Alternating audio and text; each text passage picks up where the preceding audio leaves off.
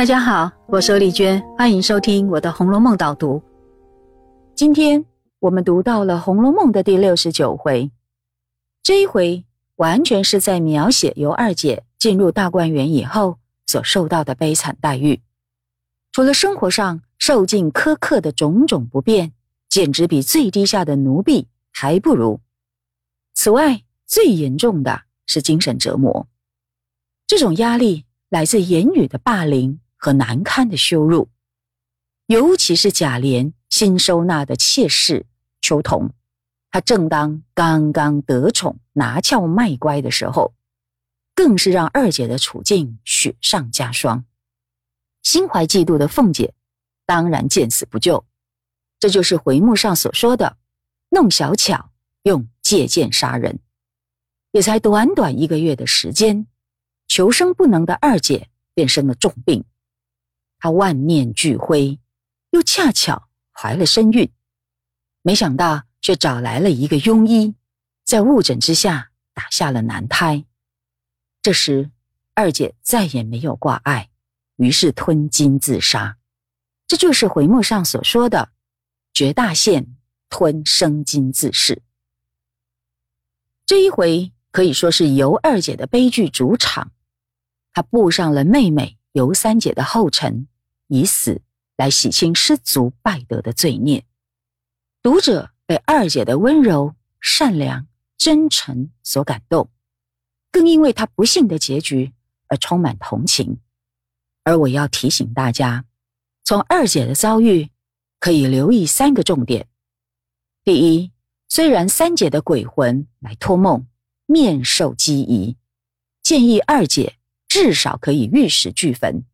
先杀了凤姐，不要这样悲惨的白白死去。这当然反映了三姐刚烈的个性。可是大家要注意，即使是这样刚烈的三姐，也同样认为她们姐妹俩的悲剧是咎由自取，因为她们品性不端，淫奔放荡，导致人家父子兄弟败坏了伦理德性。所以说，这是礼数应然。也就是应得的报应，而二姐自己也一再的说，她今日的报应是当然的，她不得安生也是理所当然。可见呐，这一对姐妹的价值观其实还是非常传统的。我们现代人会觉得匪夷所思，他们俩完全归咎于自己，变成了败坏男性的加害者，而那些玩弄女性的男人却居然成为。被玷污的受害者可以不负任何责任，这岂不是男权至上的观点吗？这种祸水的思想当然是极为不平等的，连女性啊自己都内化了。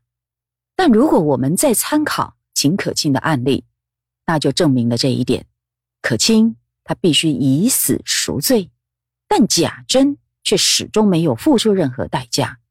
可见这是当时女性的现实处境。曹雪芹清楚反映了非常传统的性别观念，而且他也似乎并没有反对呀。第二，退一步来说，贾珍这些男性当然难辞其咎，但二尤这一对姐妹本身也并不是清白无辜的，以至于他们很难回到正常的生活。当尤二姐受折磨的时候，大家呀都不能出手帮助他。就是因为缺乏了道德和法律的支持，所以才爱莫能助。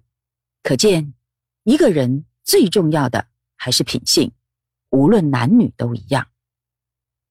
第三，在二姐受苦遇难的时候，只有平儿还有办法偷偷的照顾二姐，因为平儿是凤姐的分身，可以施展一定程度的权力，而平儿又是一个正直善良的人。于是，他把权力用在帮助弱势者。可见，平儿就像李纨所赞美的，他有如楚霸王的两只膀子，帮助凤姐扛起重责大任，也帮凤姐填补空缺，而且啊，都是出自于真心诚意。所以说，平儿是一个用慈悲摆渡的人，尽量把凤姐维持在正当的航道上。不会因为狂飙而失控。像这一回，当尤二姐受到霸凌的时候，平儿私底下便做了许多的弥补，成为二姐最感激的恩人。同样的，当二姐死后，贾琏没有钱办丧事，也是平儿偷出一包两百两的银子，让二姐得以完葬。我认为曹雪芹之所以要把平儿取作这个名字，就是要赞美她为人公平、平衡、平和、平稳，私底下常常替凤姐评定、评准，甚至平反。她总是那么温暖而可靠，像一个天平般默默维持家庭稳定的人物。而凤姐之所以能有这样杰出的成就，平儿其实拥有一半的功劳。那么这一回的导读就讲到这里，我们下次再会。